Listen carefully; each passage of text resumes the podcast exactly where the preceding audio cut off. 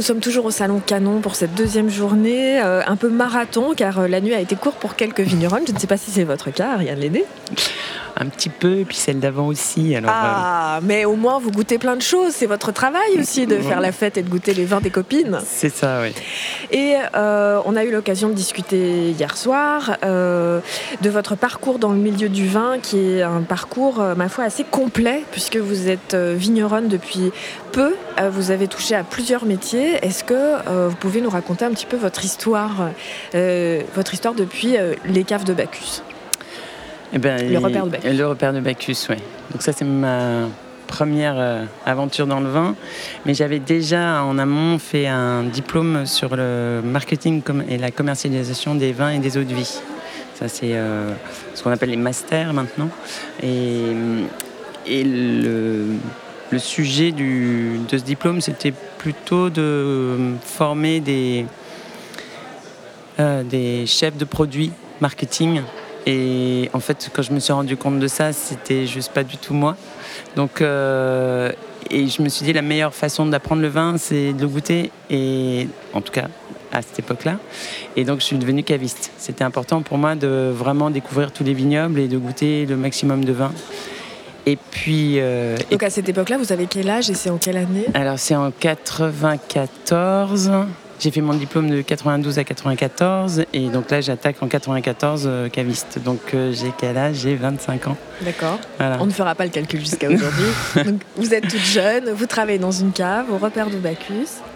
Et puis au bout de 4 ans que je vends du vin, c'est là où je décide d'aller faire des, des, vendanges parce que je ne l'avais jamais fait. Je ne suis pas du tout dans un milieu agricole de famille. Je connais pas du tout euh, euh, ce que c'est que le, de travailler, euh, que ce soit dans un champ ou j'ai même étudiante, j'ai fait que des stages dans des bureaux, mais pas. Vous êtes parisienne? Pas d'origine, mais je suis arrivée à 14 ans à Paris. Hmm. Voilà. Et, et, en fait, là, c'est la grosse, grosse découverte quand je vais faire les vendanges et la vinif en cuverie. Et là, Vous êtes en Bourgogne à ce moment-là? Oui, c'est en Bourgogne. Et donc là, je décide, là, je repars de là en me disant c'est ça que je veux faire, je veux absolument faire ça. Et donc je retourne à Paris, je vois toutes les formations possibles adultes, parce que là j'ai presque 30 ans. Mhm. Et, donc je retourne un an plus tard, en 99, je retourne en Bourgogne pour faire un BPREA, donc un, un diplôme euh, qui, qui permet de s'installer avec, euh, voilà, avec l'objectif de m'installer un jour, de gérer un domaine. Voilà. Et au départ, je pense que c'était plus le côté gestion d'un domaine. Et, euh, et en fait, euh, au fur et à mesure que j'ai évolué dans le monde du vin, donc euh, d'être dans, dans, les vignes un peu et, et de rencontrer surtout d'autres vignerons, c'est là où en fait c'était pas gérer un domaine dans le sens manager, mais être vraiment les pieds dedans. Quoi. Et pourquoi ça a mis autant de temps? Parce que j'avais la trouille. Je pensais que je n'étais pas prête et puis il n'y avait, pas, avait pas le soutien familial. C'est-à-dire votre famille s'opposait au fait que vous deveniez vigneronne? Euh, mon, compagnon à l'époque, euh, oui, ça lui faisait peur que j'aille travailler dans les vignes. Pourquoi?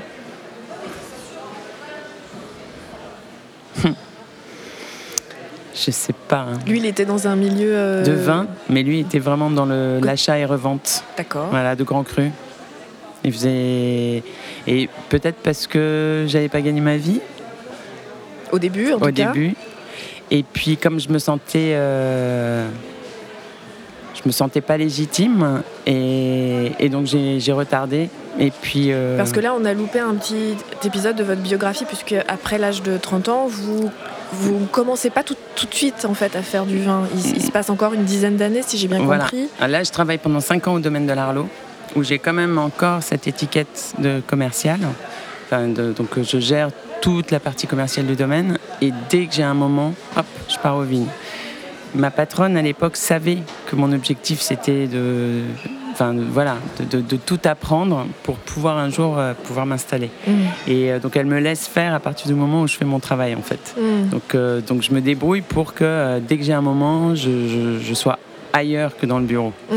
Voilà. Donc ça, c'est une, c'est une expérience vraiment super importante parce que ça m'a vraiment appris à travailler, dans le vrai sens du mot travail, c'est-à-dire dans l'organisation, dans connaître les priorités.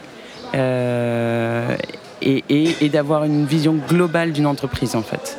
Mais est-ce que vous-même, ce travail de vigneronne vous faisait peur? C'est-à-dire que même si vous en preniez la pleine mesure en étant euh, soit employée, soit stagiaire, soit observatrice, soit... est-ce que finalement vous vous disiez pas, mais en fait, euh, euh, physiquement, peut-être c'est trop. Je, suis pas. Enfin, qu'est-ce qui, qu'est-ce qui vous ah retenait intérieurement?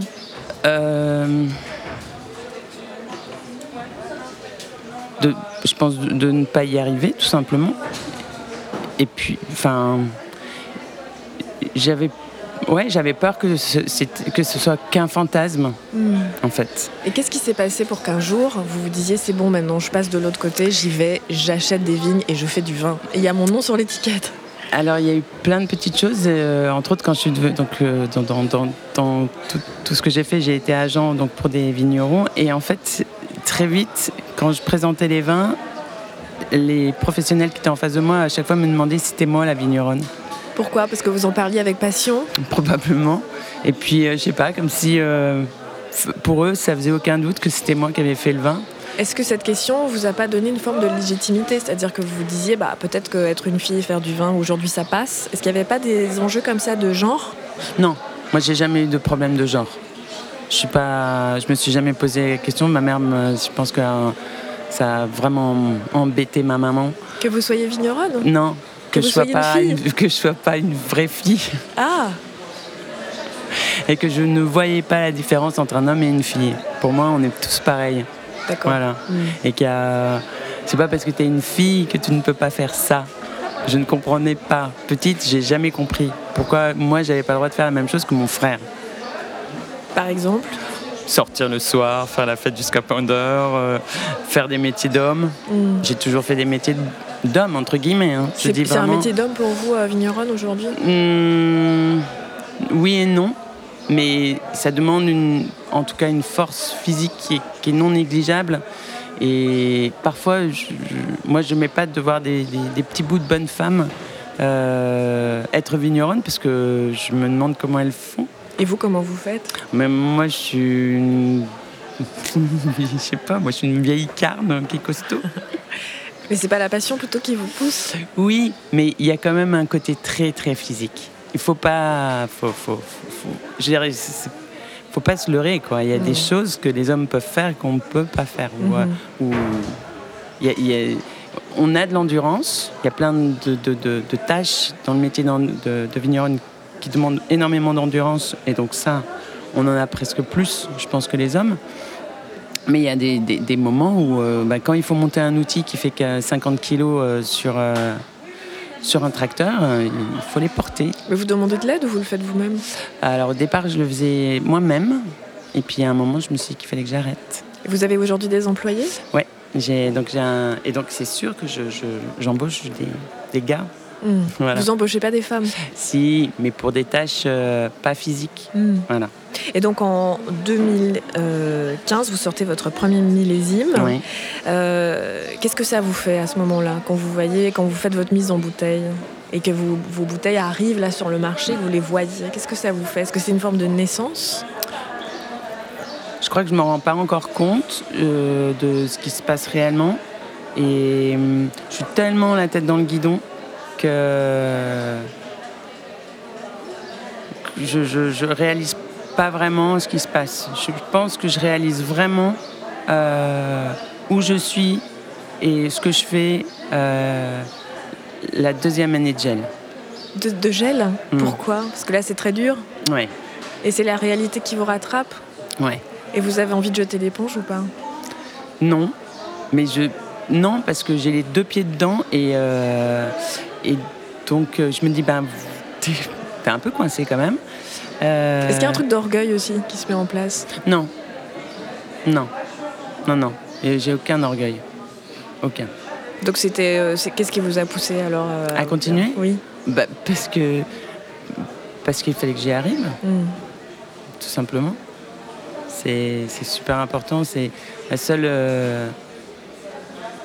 c'est ma seule motivation, c'est d'y arriver et malgré tout d'y arriver et c'est voilà.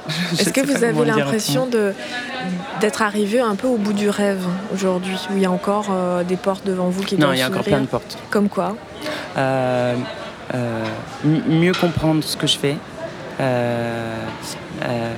mieux mieux mieux comprendre, mieux maîtriser, avoir les bons gestes, les, prendre les bonnes décisions par rapport à des cas, chaque cas euh, toutes les années sont différentes. Et grâce à ces années en fait qui s'accumulent et donc la connaissance et c'est et savoir voilà être au bon moment au bon endroit et faire les bons gestes.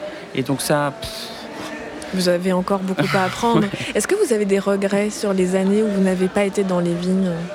Non, non, parce que en fait, euh, ces années-là, elles m'ont construite. Donc euh, si j'avais pas eu ça, je ne serais pas qui je suis maintenant. Et donc vous considérez que vous êtes devenu vigneronne au bon moment dans votre vie? Je pense, oui. Les, les enfants étaient faits. Hmm. et puis non, et puis euh, euh, ouais, je pense que j'avais une j'ai acquis une maturité qui m'a permis de m'installer en fait. Hmm. Avant, je l'aurais pas eu et peut-être que je me serais planté si je m'étais installé avant. Plus jeune. Plus jeune. Et euh, en même temps, vous êtes installé dans des années très difficiles, frappées trois fois par le gel. Quatre avec cette année. Ah oui, c'est ça. Comment, euh, enfin, votre récolte a été euh, très touchée? Comment ça s'est passé cette année, par exemple? Cette année, c'est difficile à dire, mais je pense que je suis entre 50 et 75% de pertes. Et ça, ça vous a fait quoi? Inch'Allah. C'est vrai? ça me touche moins que les années précédentes. Le seul doute que j'ai maintenant, c'est 2022. Voilà, il faut que 2022 soit une belle année. Pour euh, l'équilibre financier? Pour l'équilibre financier, oui. oui. Pour l'instant, je me débrouille. Enfin, j'ai, je dois rien à personne. J'ai, j'ai euh, encore un petit emprunt qui se finit dans deux ans. Et, euh, et enfin voilà, et donc et je m'en sors même avec les années de gel, j'arrive à m'en sortir. je me paye pas beaucoup, hein, vraiment. Mais je paye tout le monde. Je paye mes salariés, je paye euh, euh, tous mes fournisseurs. et j'arrive à, rien demander aux banquiers. eh bien, Ariane Lenné, je vous souhaite encore de très beaux euh, millésimes et, surtout une, belle année 2022, en tout cas, on vous souhaite, et toutes les autres qui viendront. Merci beaucoup de nous avoir parlé au micro de Fille de Vigne. Merci.